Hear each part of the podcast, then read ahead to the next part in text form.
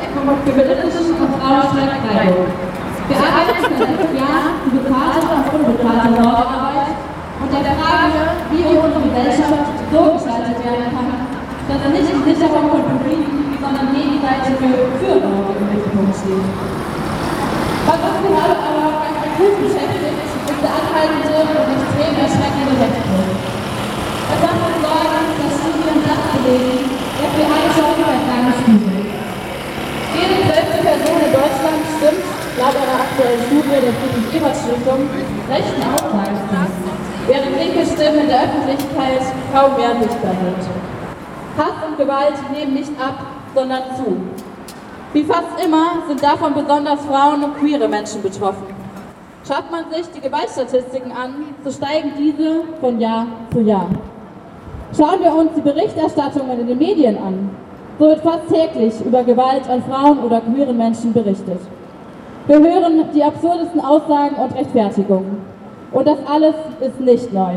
Seit Jahrzehnten und Jahrzehnten kämpfen Frauen und queere Menschen genau dagegen an.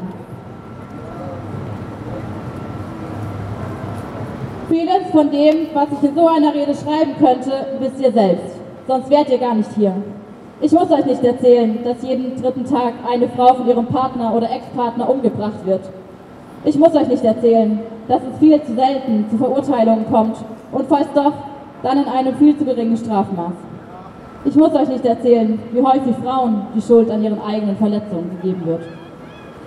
Lange Zeit gab es das Gefühl, dass wir uns an vielen Punkten auf dem Weg der Besserung befinden. Doch dem ist nicht so. Jetzt geht es mehr denn je darum zu kämpfen. Wir können nicht zulassen, dass unsere Rechte und Errungenschaften, die so mühsam erkämpft wurden, von rechten Arschlöchern und konservativen Idioten wieder genommen wird. In der Schweiz hat gerade das Bundesgericht geurteilt, dass die Länge einer Vergewaltigung strafmindernd sein kann, wenn dieser unter einer bestimmten Zeit bleibt. Davon sind auch wir in Deutschland nicht weit weg. Und wisst ihr, was ich das Schlimmste fand, als ich das gelesen habe? Ich war nicht einmal sonderlich schockiert. Und warum? Weil solche Nachrichten Normalität geworden sind. Weil jeden Tag Berichterstattungen über Gewalt stattfinden und über deren Relativierung. Und was bleibt uns? Uns bleibt nur weiter zu kämpfen. Nicht damit aufzuhören, nicht in Hilflosigkeit gefangen zu bleiben. Es ist gerade jetzt enorm wichtig, politische Haltung zu zeigen. Es ist enorm wichtig, dass wir uns gegenseitig nicht alleine lassen, dass wir uns vernetzen, dass wir gemeinsam aufstehen gegen alltägliche patriarchale Gewalt. Egal wo und egal wie, aber haltet dagegen. Überlasst nicht denen das Feld, die nur menschenverachtende Scheiße von sich geben. Überlasst auch nicht denen das Feld, die nicht, die nicht sagen, aber im Stillen zustimmen. Werdet laut, erhebt eure Stimme, nutzt Möglichkeiten, die ihr habt, aber vor allem lasst niemals menschenverachtende Aussagen stehen.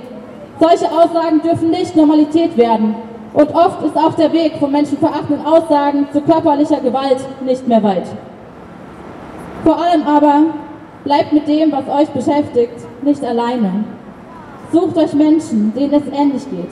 Tauscht euch aus und vernetzt euch. Organisiert euch. Unsere Stärke muss darin liegen, dass wir uns gegenseitig supporten und gemeinsam kämpfen. Danke, dass ihr heute alle hier seid und damit öffentlich eure Wut auf die Straße bringt. Gewalt an Frauen und Queers hat System, aber wir, wir bleiben unbequem.